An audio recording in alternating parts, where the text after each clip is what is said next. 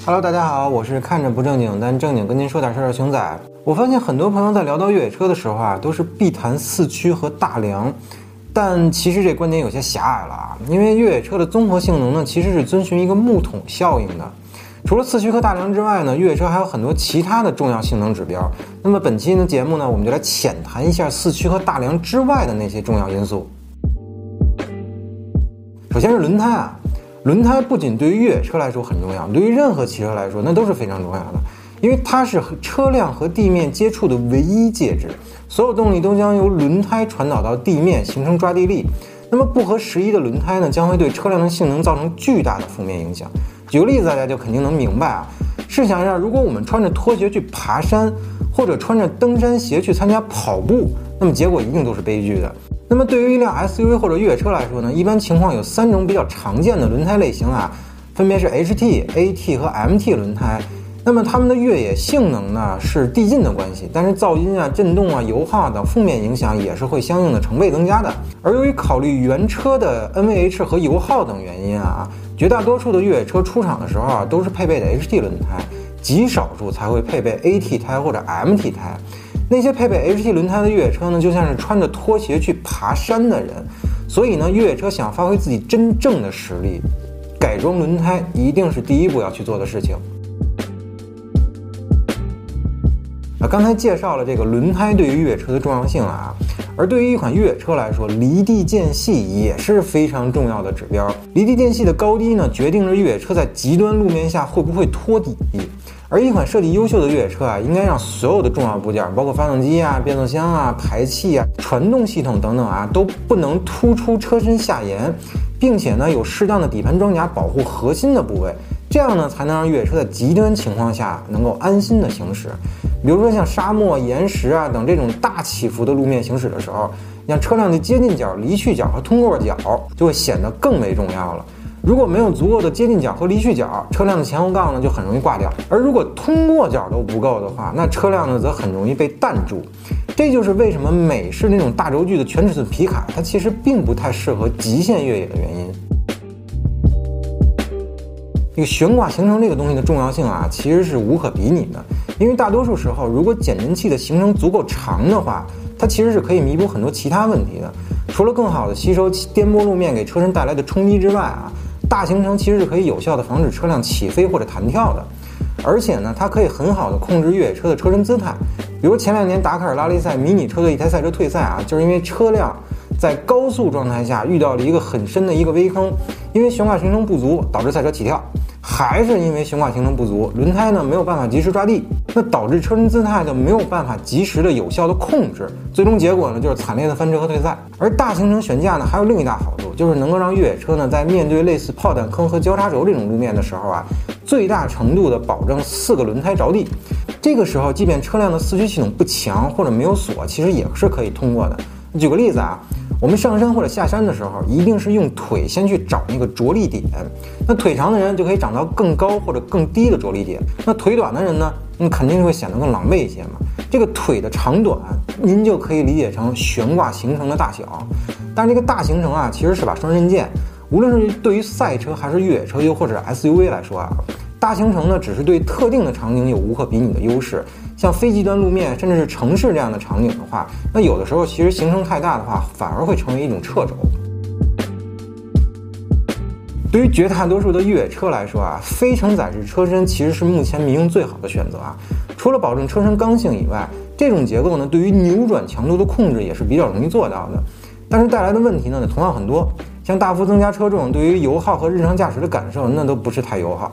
所以，像路虎啊、三菱啊，都开始使用内嵌式大梁那种半承载式的车身结构，这样呢，在车身刚性和日常驾驶中呢，能做到一个很好的平衡。同时呢，用材料学和悬挂形成再去解决车身扭转的问题，这个其实是一种进步啊。而城市 SUV 呢，则选择了和轿车一样的承载式车身结构。那么，其实本质上，城市 SUV 啊，其实就是基于轿车平台演变而来的。所以它更多的要去兼顾操控性、静谧性和油画等等这些符合城市用车的指标，所以呢，它也就不可能去选择那种笨重的非承载式车身。那么在越野拉力赛这个层面啊，非承载式车身其实已经被淘汰了。目前的主流赛车啊，采用的也基本上都是承载式车身，但人家这个承载式车身跟我们看到承载式车身可不是一个东西啊。人家用的是合金钢矩阵式车身，也就是我们俗称的那个钢管赛车。那这种车身结构呢，就是在保证轻量化的前提下，它可以最大限度地提供赛车所需要的车身强度和安全性。但是缺点呢，就是制造成本太高，而且呢，空间实用性也很低，并且呢，它的量产难度其实是目前比较大的，所以呢，没有被民用越野车啊所广泛的使用。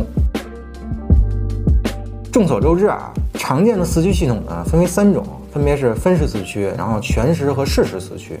那么分时四驱系统是很多老派的越野车都在使用的四驱结构啊，优点呢就是纯机械、简单可靠。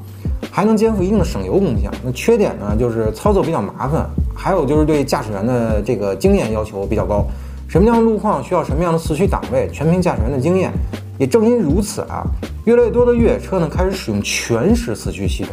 这个东西可以大大的简化驾驶员的操作，动力分配呢也是行车电脑根据车辆的实际状态，然后及时改变，最大程度的降低了复杂路面的驾驶难度。不过啊，在这儿还想给大家分享另外一个知识点啊。就是对于普通的越野车而言，四驱系统呢是必不可少的。但是，一旦进入赛车领域，因为驾驶技术啊、动力啊、车身结构啊、悬挂行程等等先天的优势，有时候两驱反而更这个事半功倍啊。目前达喀尔拉力赛呢就被后驱的巴西赛车所统治了，而风靡北美的巴哈一千赛事里边的那个奖杯卡车啊，其实也是前置后驱的布局。但你不能说四驱对于赛车来说就不重要啊。四驱赛车的使用场景呢，肯定是要更广泛一些的，而且更重要的就是四驱可以给赛车手更多的容错率。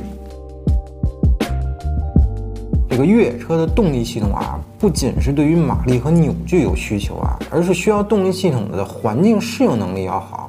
也就是面对极寒、高温等各种严苛的环境啊，它需要具备稳定工作的能力。不考虑税费成本的前提下啊，那大排量自然吸气和 AT 变速箱的组合，那一定是最适合越野车的动力系统。哎，那可能有人说了啊，手动挡才适合越野啊？没错，手动挡呢确实能更好的控制转速，变速箱呢还能承受更大的扭矩，嗯，确实好。嗯，但是呢，手动挡对于驾驶员的驾驶要求太高了。面对复杂路面的情况下，一般人其实很难做到精细的控制。其次呢，就是变速箱发展到今天啊，自动变速箱的扭矩承受范围其实已经很大很大了。那针对极端路面调教过的 AT 自动变速箱啊，在档位锁止方面啊，也基本可以做到满足。只是这个 CVT 和双离合变速箱啊，在这些方面可能确实还差一些啊。至于这个时下热门的增压发动机啊，可能玩越野的人对它都比较排斥。尤其是小排量增压引擎啊，原则上呢，这个增压引擎啊，在温度控制啊、可靠性和线性的动力输出这方面，确实不如大排量自然吸气的引擎。但是呢，它也有它的优势，比如更早的输出峰值动力这个事儿，那自然吸气是做不到的。对于传统的越野车来说啊，一切都是硬条硬马的简单粗暴。但是当越野车加入了越来越多的科技配置的时候，那么这些配置其实是可以以简单的方式去解决很多复杂的问题的。那么比如说全路况系统的加入，让驾驶员只需要调节这个车辆的路况模式，就能直接让车辆呢适应不同的路况。发动机的处理模式啊，变速箱换挡的逻辑啊，四驱系统 ESP 介入的机制啊等等这些方面，全都会有相应的调整，让驾驶员呢可以更容易的应对复杂的路面。那包括全景影像啊、底盘透视啊等等这些功能的加入，可以让驾驶员呢更容易的去躲避障碍。不需要再有人下车去指挥了，驾驶员从车内的屏幕就可以一览车身周围的所有情况啊！再让我们多说几句这个电子系统啊，这个电子控制系统啊，其实是最近这十几年对越野车比较颠覆的一个功能。除了让驾驶员可以更简单的应对复杂的路面以外啊，电子系统其实还替代了很多其他的结构。你比如差速锁这个东西啊，那么四驱和差速锁所解决的问题啊，它其实还不太一样啊。四驱系统解决的主要问题呢，就是动力在前后桥的分配。而因为越野的路况啊，它非常复杂，经常会有车轮悬空打滑这种情况发生，所以车轮左右的动力分配啊，就同样重要了。否则，开放式差速器呢，会将动力传递到受阻力更小的那个打滑车轮上。而差速锁最早呢，其实就是在解决这个问题。这个常见的差速锁呀，有两种，一种是手动控制的那种牙嵌式差速锁，特点呢就是简单可靠。但是呢，需要驾驶员手动的开闭、脱困之后呢，你还得手动的解锁，不然呢，可能对这个车辆半轴啊等等部件就造成这个损伤。而另一种呢，就是根据这个轮速差自锁止的伊顿式差速锁，优点呢就是无需驾驶员操作，但是缺点呢就是它没有办法做到这个主动的锁止。那这两种差速锁呢各有各的特点，但对驾驶员来说呢，都其实不是很完美啊。所以电子限滑系统就被大量的使用了。电脑呢会根据传感器的信号主动给打滑的车轮制动，这样呢动力就可以传递到有附着力的那一侧车轮了。目前呢，你像丰田啊、路虎啊、奔驰啊等等品牌，他们的电子限滑系统已经非常强大了，可以做到足以媲美传统式机械差速锁的作用了。最后啊，是这个可靠性的问题。这个可靠性啊，其实这个事儿是一个很虚无的东西，但它本质上呢又是实实在在的存在。因为以往的越野车的使用环境啊，基本上都是人少地偏的地方，有时候呢甚至可能是无人区。